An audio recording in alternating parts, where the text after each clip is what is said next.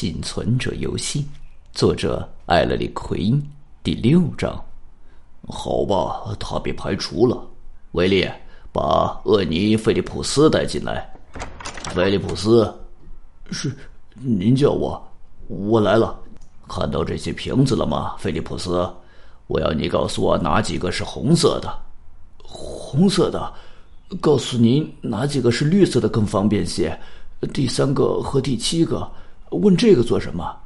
没什么，我只是想知道而已。就这样。呃，这边出去，菲利普斯。爸爸，您早该知道，菲利普斯不是色盲，他是个商业艺术家。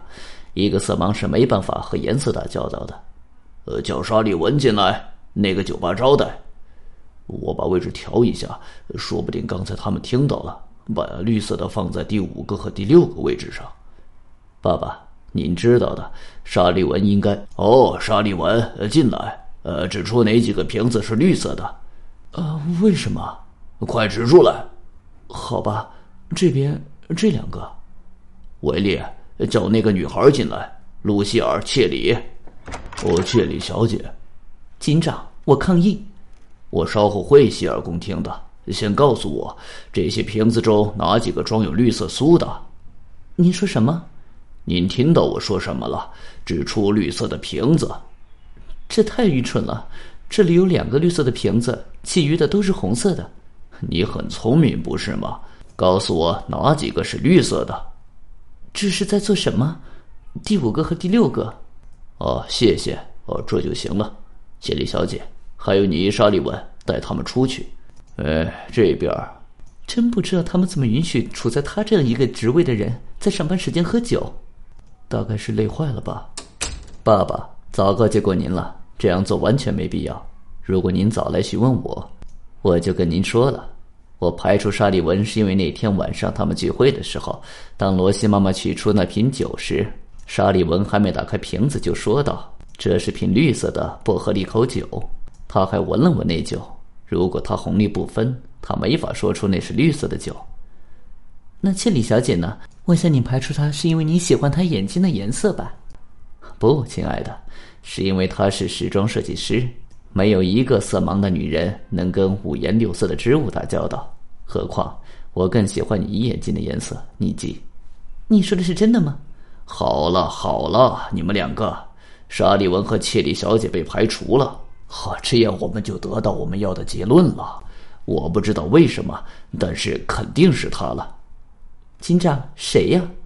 那个大腕儿弗雷泽，戴维 ·W· 弗雷泽，就剩他一个有嫌疑了，所以应该就是他。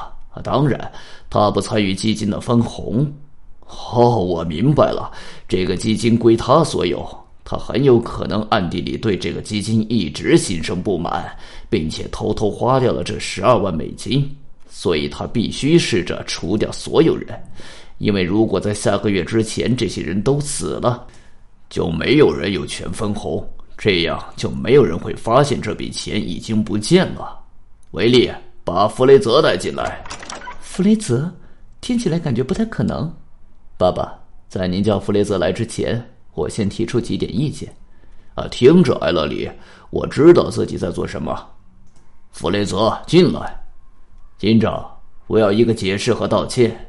我不介意和警局合作，但我告诉过你儿子，我多年前就和这个幼稚的俱乐部毫无瓜葛。你这样做什么意思？把我扣押在这里，好像我是弗雷泽。我现在逮捕你，罪名是谋杀比尔·罗西。并意图谋害卢西尔·切里、乔·沙利文和厄尼·菲利普斯。什什么？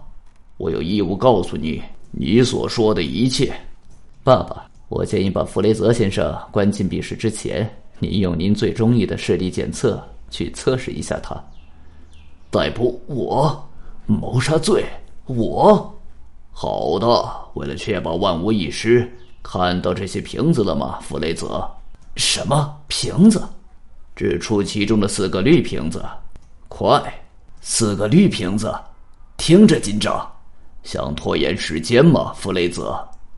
我绝不会做这种事情，这愚蠢之极！我要求允许我和我的律师通电话，就现在。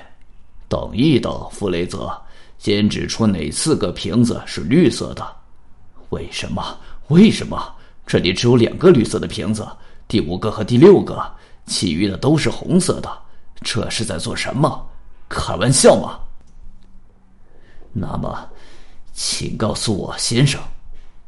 呃，是的，是的，一个玩笑，弗雷泽先生。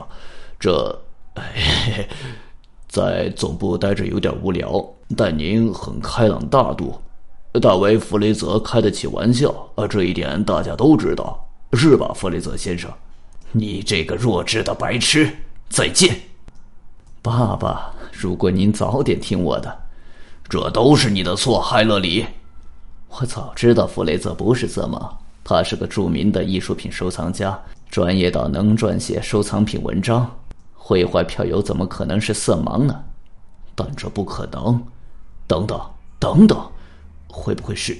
哦，是的，我明白了，是那个意大利老妇人。啊，罗西妈妈杀自己的儿子，警长先生。不，其他人杀了比尔·罗西，但他母亲在酒中投毒。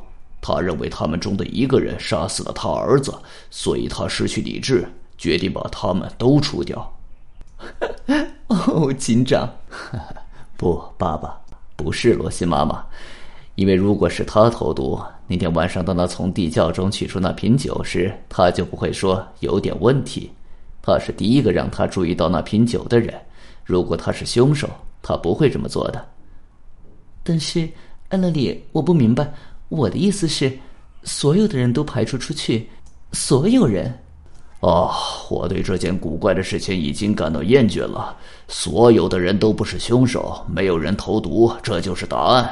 这该死的一切都是我在做梦，呵，如果您允许的话，让我告诉您，谁在那瓶薄荷利口酒中投了毒。听着，活着的只有六个人有做这种事情的动机，包括理论上的动机，但他们全部被排除在外了，完全属实。那么你想说什么呢？问题是，您为什么坚信投毒的人还活着？艾伦里，你不会是认为？哦，我的天哪！事实上，投毒的人已经死了，他两个星期前就已经死了，并已下葬。比尔·罗西，罗西，罗西。哦，听着，我插句话，罗西，哈，你头脑发晕吧，奎因先生？为什么会是他？罗西被谋杀了呀？谁这么说的？我从来没这么说过呀。他只不过是一个肇事逃逸司机轮胎下的冤鬼。大家都认为罗西死于谋杀，因为罗西妈妈这么认为，也因为他断气之前警告沙利文和其他人要小心。当问他要小心什么时，他最后吐露出了两个字“谋杀”，然后便断气了。他所指的正是他数月前已投毒酒中，知道聚会当晚大家会开瓶举杯，但他要咽气时，他知道自己无法获得分红，为了使良心上好过一些。他就警告说，他打算谋杀的那些人两周后在周年聚会上所饮的酒中有毒，但他来不及解释就断气了。但确定投毒的就是罗西本人。但是，但是，他应该是在溜溜俱乐部偷走了那瓶薄荷利口酒。我们知道该俱乐部有布舍罗牌的酒，因为尼基在那儿点了一杯。乔沙利文告诉我，比尔罗西基本上每晚都到俱乐部去。他是色盲，瓶子又没任何标签，他就误将绿色的酒当成红色的偷走，也一直没发现颜色的不同。罗西，啊，分析到点子上了，但你怎么确定他是色盲呢？你又不能把他从坟墓里挖出来证明。我也是数小时前才知道的。尼基和我在罗西的妈妈那里了解了一下情况。比尔出事当天，我们恰好看到他从餐厅跑出来。直奔另一个街角的一个邮箱，他跑上前去仔细看了看，然后冲相反的方向跑去。凭这个怎么判断他是色盲？哈，起先我也不知道。后来罗西妈妈告诉我，当天她的厨房着火了，她叫罗西出去拉消防报警器。换句话说，当我们看到罗西跑出餐馆时，他实际上是要找消防报警器，但他却先奔向了邮箱。那是大白天，他怎么可能把这两者搞混淆呢？隔着一定的距离从后面看，如果不是因为两者颜色不同，确实容易弄错。但所有的油箱都是绿色的，所有的消防报警器都是红色的，因此我确定比尔·罗西无法区分红色和绿色，是个色盲。继而我推断他就是投毒者，他就是我们两个星期来一直在找的罪犯。哦，太不可思议了！魔法啊，地地道道的魔法！哈哈，不，爸爸，逻辑，地地道道的逻辑。走吧，尼基。哦，奎因先生，怎么了，尼基？你能给我签个名吗？本集已经播讲完毕，感谢您的收听，请您多多点赞评论。如果喜欢，请订阅此专辑，谢谢。